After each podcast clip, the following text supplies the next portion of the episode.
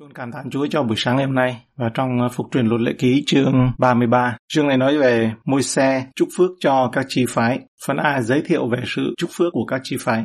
Câu 1 Và này là lời chúc phước mà môi xe người của Đức Chúa Trời chúc cho dân Israel trước khi qua đời. Môi xe người của Đức Chúa Trời, khi nhìn Israel với tấm lòng của một người chăn chiên, ông không thể từ giã họ mà không chúc phước cho họ. Nó phải là theo cách như vậy. Môi xe không thể rời khỏi đất, rời khỏi đất này nếu như không có phước lành cuối cùng dành cho những người ông yêu thương và phục vụ trong suốt 40 năm qua. Chương này giống như phước lành của Israel, của Jacob mà đã chúc phước cho 12 con trai của ông như được ghi lại trong sáng thế ký chương 49. Vì môi xe là người đã ghi lại phước lành của Israel ở trong sáng thế ký 49, cho nên có thể lắm là ông cũng đã có ý theo những cái khuôn mẫu phước lành mà Jacob đã chúc phước cho con mình trước đó. Bối cảnh được thiết lập là sự vinh hiển của sự mặc khải của Đức Chúa Trời cho dân Israel, câu 2 đến câu 5. Người bèn nói, Đức Yêu Va đã đến từ núi Sinai, Ngài từ Seir dấy lên trên dân chúng, chiếu sáng từ núi Pharan đến giữa muôn vàn đấng thánh. Tay hữu Ngài phát ra cho họ lửa của luật pháp Ngài. Ngài yêu thương dân sự, các thánh của Ngài đều ở trong tay Ngài, quỳ xuống chân Ngài, đặng lãnh những lời của Ngài. Môi xe đã ban một luật pháp cho chúng tôi là cơ nghiệp của hội chúng Jacob. Khi các quan trưởng của dân sự hội hiệp với những chi phái Israel thì Ngài trở nên vua của Jesurun. Đức giê va đã đến từ núi Sinai giữa những hình ảnh về sự vinh hiển của Đức Chúa Trời trong việc bày tỏ chính Ngài và lời của Ngài cho dân Israel. Ngài chiếu sáng từ núi Pharan đến từ giữa muôn vạn đấng thánh. Từ tay hữu Ngài phát ra cho họ lửa luật pháp Ngài. Câu 5 là Ngài trở nên vua của Jeshurun. Điều này tạo thêm một cảm giác kịch tính và hùng vĩ cho những lời tiên tri của môi xe đối với mỗi chi phái. Phần B, sự chúc phước cho từng chi phái một. Câu 6, Ruben, số người của nó sẽ ít đông. Nguyện Ruben sống chớ thác dẫu số người của nó sẽ ít đông. Đây là một phước lành chung cho chi phái Ruben. Môi xe cầu nguyện dẫu số người của nó sẽ ít đông. Bản tiếng Anh dịch là cũng đừng để cho ít số người của Ngài. Xin cho chi phái Ruben được ban phước cho sự phát triển. Nguyện sống chớ thác, sống và không chết. Phước lành ấm áp này phù hợp với lời tiên tri của Jacob về chi phái Ruben trong Sáng thế ký chương 49 câu 4, sẽ chẳng phần hơn ai, người sẽ không có nổi trội. Chi phái Ruben không bao giờ nổi trội và xuất sắc. Theo những gì chúng ta biết trong lịch sử, không hề có một tiên tri, một thẩm phán quan xét hay là một vị vua nào đến từ chi phái Ruben. Juda xin Ngài giúp đỡ. Câu 7. Người chúc phước cho Juda rằng, hỡi Đức Giê-hô-va cầu xin Ngài nghe tiếng của Juda và đưa người về dân mình, nguyện tay người bênh vực chúng, xin Chúa đến giúp người đương địch cùng kẻ thù nghịch mình. Hỡi Đức Giê-hô-va, cầu xin Ngài nghe tiếng của Juda. Vì tên của Juda có nghĩa là ngợi khen, nên môi xe cầu xin Chúa nghe tiếng ngợi khen. Nguyện tay người bênh vực chúng. Về cơ bản thì môi xe cầu nguyện cho sự ban phước và sự duy trì của chi phái Juda. Không nghi ngờ gì cho đến khi họ có thể hoàn thành định mệnh tiên tri của mình là sinh ra đấng Messi. Môi xe biết số phận này cho chi tộc Juda từ lời tiên tri của Jacob trong sang thế ký chương 49 câu 10 cây phủ Việt chẳng hề rời khỏi Juda. Levi sẽ dạy cho dân Israel về luật pháp của Ngài, câu 8 đến câu 11. Người cũng chúc cho Levi rằng Thumin và Urim của ngươi vốn thuộc về người tin kính của ngươi, mà ngươi thử thách tại Masa, tranh giành với tại nước Meriba. Levi nói về cha mẹ mình rằng, tôi không hề thấy cha mẹ, người không nhận anh em mình, chẳng biết đến con cái mình, vì người gìn giữ lời Chúa, canh chừng sự giao ước của Chúa. Họ lấy mạng lệnh của Chúa dạy cho Jacob và luật pháp Chúa cho Israel. Họ để hương dưới mũi Ngài, đặt của lễ thiêu trên bàn thờ Ngài, lạy Đức Giê-hô-va, xin ban phước cho của cải người và nhậm công việc của tay người, xin bẻ nát hông của kẻ giấy nghịch và ghen ghét người để chúng nó không thế giấy lên nữa. Ở trong câu 9 nói, vì người gìn giữ lời Chúa, canh chừng sự giao ước của Chúa. Bởi vì điều này, Levi đã có một vị trí phước hạnh ở trong các chi phái của Israel. Môi xe cầu nguyện rằng bản chất của Levi sẽ được ban phước và kẻ thù của họ sẽ bị đánh bại.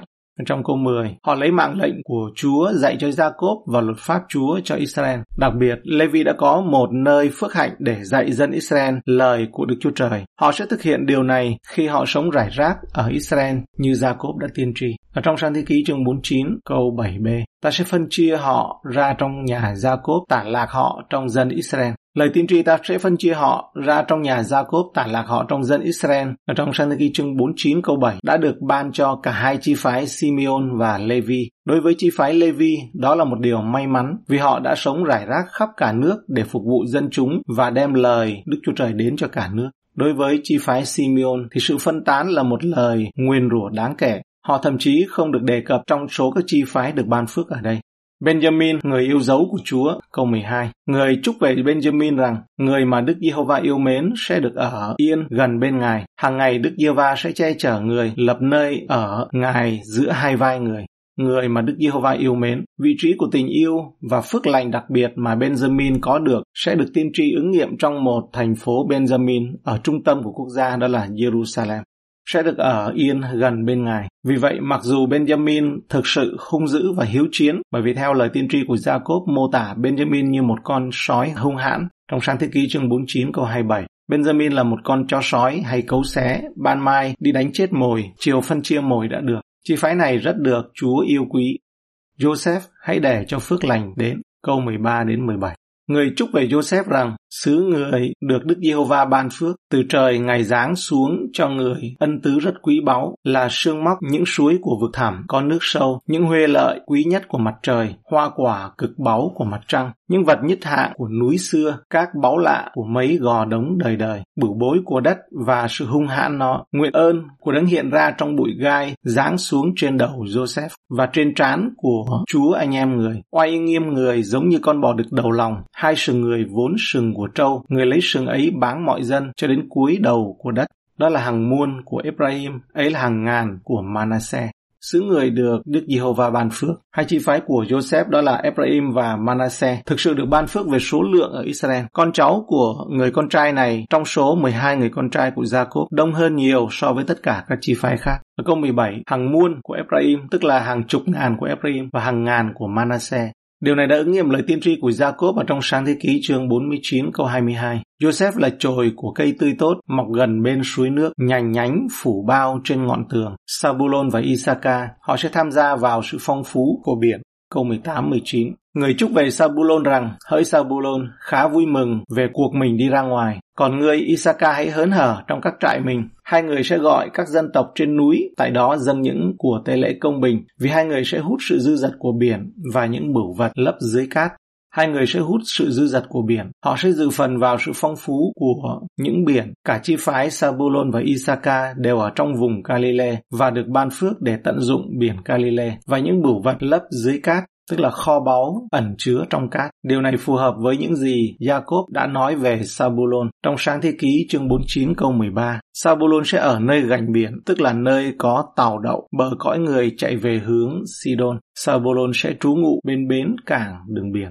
Cát sống như một con sư tử. Câu 20 đến 21. Người chúc về Cát rằng đã ngợi khen thay đấng để cát nơi khoảng khoát. Người nằm nghỉ như một sư tử cái và xé cánh tay cùng đầu. Người đã chọn cho mình phần đầu nhất của xứ, bởi vì tại đó đã dành phần của đấng lập luật pháp và người ở đằng đầu dân sự đi đến. Người đồng lòng với Israel làm xong công bình của Đức Giê-hô-va và làm theo những mạng lệnh của Ngài người trú ngụ như một con sư tử. Đặc tính giống sư tử của chi phái Cát được thể hiện qua việc Gad trang bị nhiều binh lính thiện chiến cho David. Trong một sử ký chương 12 câu 14, chúng đều là con cháu của Gad và làm quan cai cơ binh, kẻ nhỏ cai 100 người, kẻ lớn cai 1.000 người. Điều này phù hợp với lời của Jacob trong sang thế ký 49 câu 19. Gòn cát sẽ bị một đạo binh sông đánh, nhưng người sông đánh lại và đuổi theo. Đan, một sư tử con. Câu 22. Người chúc về Đan rằng Đan là một sư tử tơ từ Ba San nhảy sông đến người sẽ nhảy từ Ba San sông đến. Đây có thể không phải là một cụm từ tán dương. Lịch sử ghi lại rằng Dan là một chi phái rắc rối. Họ là một chi phái đưa việc thờ hình tượng vào Israel trong các quan xét 18 câu 30. Đoạn, người Dan dựng tượng trạm. Jeroboam dựng một trong những con bê vàng thờ thần tượng của mình ở Dan. Một các vua chương 12 câu 26 đến 30. Và sau này Dan trở thành trung tâm thờ thần tượng ở Israel. Trong Amos chương 8 câu 14, hết thảy những kẻ chỉ tội lỗi của Samari mà thề rằng hỡi đan, thật như thần ngươi sống, thật như đường của BEC3 sống, hết thảy những kẻ ấy sẽ ngã xuống và không dậy được nữa. Thật vậy, Jacob đã nói về đan trong sáng thế ký chương 49 câu 17, đan sẽ là một con rắn trên đường, một rắn lục trong chốn nẻo cùng, cắn vó ngựa làm cho kẻ cưỡi phải té nhào. Từ Ba San nhảy sông đến, chi phái đan ban đầu được giao cho đất ở phía nam của Israel, nhưng họ đã di cư lên phía bắc hàng trăm năm sau đó ở trong các quan xét chương 18 8. Việc môi xe nói đến Bashan, một vùng phía bắc của Israel, đã tiên tri về cuộc di cư này. Naphtali đầy ơn phước Chúa. Câu 23. Người chúc về Naphtali rằng Naphtali hưởng ân huệ cho thả nguyện và phước lành của Đức Giê-hô-va cho đầy dẫy, chiếm được phương Tây và phương Nam. Naphtali hưởng ân huệ cho thỏa nguyện. Chi phái Naphtali quả thực đã hài lòng với sự sủng ái. Đất của Naphtali nằm ở phần quan trọng ở gần biển Galilee, vùng mà Chúa Giêsu đã thực hiện phần lớn sự giảng dạy và chức vụ của Ngài. Không có gì ngạc nhiên khi môi xe nói chi phái này tràn đầy phước hạnh của Chúa và Jacob nói về Naphtali trong sáng thế ký chương 49 câu 21. Naphtali là nai cái, thả chuồng, nói bày nhiều lời văn hoa. Ase câu 24 đến 25. Người chúc về Ase rằng nguyện cho Ase được phước nhất trong các bản khác thì có thêm cái chữ nhất bản tiếng Anh ấy. Nguyện cho Ase được phước nhất giữa các con trai Israel, được đẹp lòng anh em mình và được dầm chân mình trong dầu. Những then cửa người sẽ bằng sắt và đồng. Đời ngươi lâu bao nhiêu, sức mạnh ngươi lâu bấy nhiêu. Nguyện cho Ase được phước nhất hay là được phước hơn hết giữa các con trai Israel. Sự phong phú của chi tộc Ase cũng được Jacob thể hiện ở trong sáng thế ký chương 49 câu 20. Do nơi Ase có thực vật ngon, người sẽ cung cấp mỹ vị cho các vua. Phần kết luận câu 26 đến 29. Ồ Israel, người có phước dường bao. Ồ Jesurun, không ai giống như Đức Chúa Trời, là đấng oai nghi, cưỡi trên các tầng trời, trên những đám mây, đặng đến cứu giúp ngươi. Đức Chúa Trời hàng sống là nơi ở của ngươi, ở dưới có cánh tay đời đời của Ngài. Ngài đuổi kẻ thù nghịch khỏi trước mặt ngươi và phán cùng ngươi rằng hãy diệt đi. Israel sẽ ở bình an, suối Jacob phun lên riêng ra trong một xứ ngũ cốc và rượu. Trời của ngươi nhỏ sương móc xuống. Ồ Israel, ngươi có phước dường bao. Hỡi dân được Đức Giê-hô-va cứu rỗi, ai giống như ngươi. Ngài là kỹ thuẫn giúp đỡ ngươi, thanh gươm khiến cho ngươi nên vinh hiển. Kẻ thù nghịch ngươi sẽ đến rua nịnh ngươi, còn ngươi, ngươi sẽ lấy chân giày đạp các nơi cao của chúng nó. Câu 27. Đức Chúa Trời hằng sống là nơi ở của ngươi. Đức Chúa Trời đã ban phước lành thế nào cho Israel? Như Phaolô đã nói ở trong Roma chương 3 câu 2, lời phán của Đức Chúa Trời đã phó cho dân Judah. Sự vĩ đại thực sự của dân Israel cũng giống như sự vĩ đại của cơ đốc nhân không phải ở bản thân họ mà là ở Đức Chúa Trời của họ. Không có ai giống như Đức Chúa Trời của Giê-su-run đấng oai nghi cưỡi trên các tầng trời. Đức Chúa Trời là vĩ đại và sử dụng sự vĩ đại của Ngài thay cho dân sự của Ngài, nâng đỡ họ bằng những cánh tay đời đời. Khi chúng ta là một dân tộc được Chúa cứu giúp, điều đó có nghĩa là Chúa dành cho chúng ta và thiên đàng đứng về phía chúng ta. Ở trong Roma chương 8 câu 31 nói, đã vậy thì chúng ta sẽ nói làm sao? Nếu Đức Chúa Trời vừa giúp chúng ta thì còn ai nghịch với chúng ta? Ngài là cái thuẫn giúp đỡ người, thanh gươm khiến cho người được nên vinh hiển. Ở đây, trích dẫn ở trong biblestudium.de nói về môi xe là tôi tớ của Chúa. Hiếm có một người nào được Đức Chúa Trời tôn vinh như môi xe. Lời Chúa gọi ông là người của Đức Chúa Trời, là kẻ ta chọn. 6 lần ở trong phục truyền luật lệ ký chương 33 câu 1, trong một sử ký chương 23 câu 14, hai sử ký chương 30 câu 16, Esra chương 3 câu 2, Thi Thiên 90 trong lời giới thiệu đó là bài cầu nguyện của môi xe người của Đức Chúa Trời. Thi Thiên 106 câu 23, môi xe là kẻ Ngài chọn. Về sự trung tín của môi xe trong việc phụng sự nhà Đức Chúa Trời, thì Ngài phán, người thật trung tín trong cả nhà ta, trong dân số ký chương 12 câu 7. Và lời chứng này được xác nhận lại ở trong Tân ước Hebrew chương 3 câu 5. Còn về môi xe, người đã trung tín trong cả nhà Chúa như một kẻ tôi tớ, gọi đến làm chứng về điều ngày sau sẽ được rao giảng. Đức Chúa Trời xác nhận lòng trung thành của ông với tư cách là người lãnh đạo dân sự bằng cách nói rằng, những người vô tín cứng đầu ấy bị tiêu diệt hết và làm cho môi xe trở thành một dân lớn. Xuất Ê Tô Ký chương 32 câu 10. Đức Chúa Trời làm chứng về tính cách của ông ở trong dân số ký chương 12 câu 3 và môi xe là người rất khiêm hòa hơn mọi người trên thế gian. Mối liên hệ đều đặn và mật thiết của môi xe với Đức Chúa Trời là vô song. Điều này có thể được thấy cả trong sự trung thành mà ông đã thực hiện công việc của mình với tư cách là một nhà tiên tri, với tư cách là phát ngôn viên của Đức Chúa Trời và sự dũng cảm mà môi xe đã tiếp cận Đức Chúa Trời vì dân chúng. Chính Đức Chúa Trời nói về ông ở trong dân số ký chương 12 câu 8. Ta nói chuyện cùng người miệng đối miệng một cách rõ ràng, không lời đố, và người thấy hình Đức Giê-hô-va. Về sau cái chết của môi xe, Đức Chúa Trời đã làm chứng về ông ở trong phục truyền chương 34 câu 10. Về sau, trong Israel, không còn giấy lên tiên tri nào giống như môi xe mà Đức Giê-hô-va biết giáp mặt. Không có ai bằng người hoặc về các dấu kỳ phép lạ mà Đức Giê-hô-va sai người làm tại trong xứ Egypto,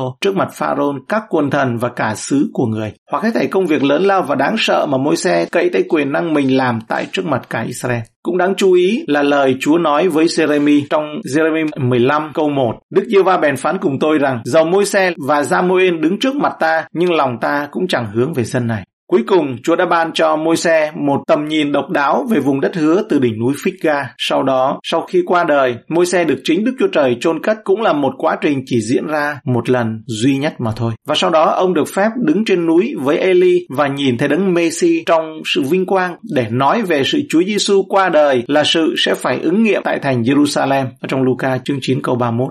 Bằng nhiều cách môi xe đã được Đức Chúa Trời thử luyện, trong đó có 3 lần 40 năm giai đoạn cuộc đời của ông. 40 năm ở Ai Cập, 40 năm ở Madian, 40 năm trong đồng vắng. Và chúng ta biết rằng không phải ông đều thi đậu mọi bài kiểm tra đâu. Tuy nhiên, điều đáng ngạc nhiên là môi xe được gọi là tôi tớ của Đức Chúa Trời. Chính xác là 40 lần trong lời Đức Chúa Trời có những cái tên gọi này. Tôi tớ của Chúa, tôi tớ của Ngài hoặc tôi tớ ta, đầy tớ ta. Đó là sự phán xét của Đức Chúa Trời đối với người đàn ông trung thành này. Trong các tác phẩm của chính ông, trong suốt Ai Cập ký chương 2 đến chương 5, thuật ngữ đầy tớ này chỉ xuất hiện 6 lần trong mối quan hệ với môi xe và 6 là ít hơn 7 và đó là số điểm không hoàn hảo của con người. Đây có thể là một dấu hiệu cho thấy môi xe không đánh giá cao về bản thân, không nghĩ cao quá về mình. Một đặc điểm tuyệt đẹp mà người ta tìm thấy ở ông nhiều lần.